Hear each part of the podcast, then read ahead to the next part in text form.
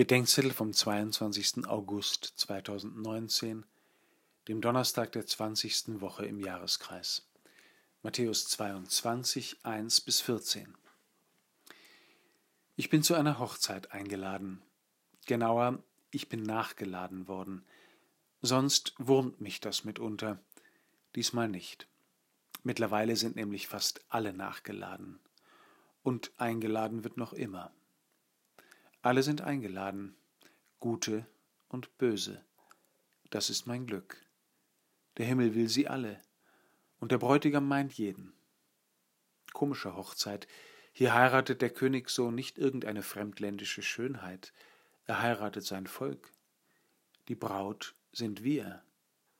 Ich gehöre dazu. Mein Herz denkt an die, die abgesagt haben. Und ich, habe ich eigentlich zugesagt? Oder bin ich nur so mitgegangen?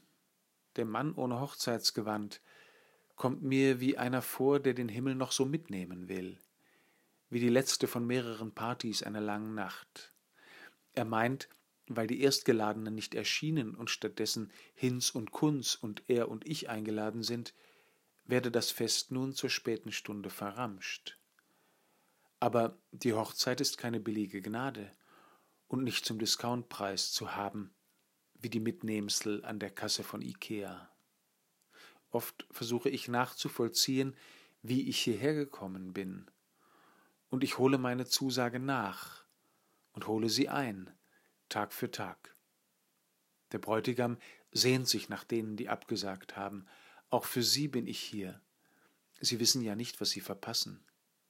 Wie können sie auch, wenn sie nur so von außen drauf schauen, auf das alt gewordene Haus und die müden Gäste vor der Tür.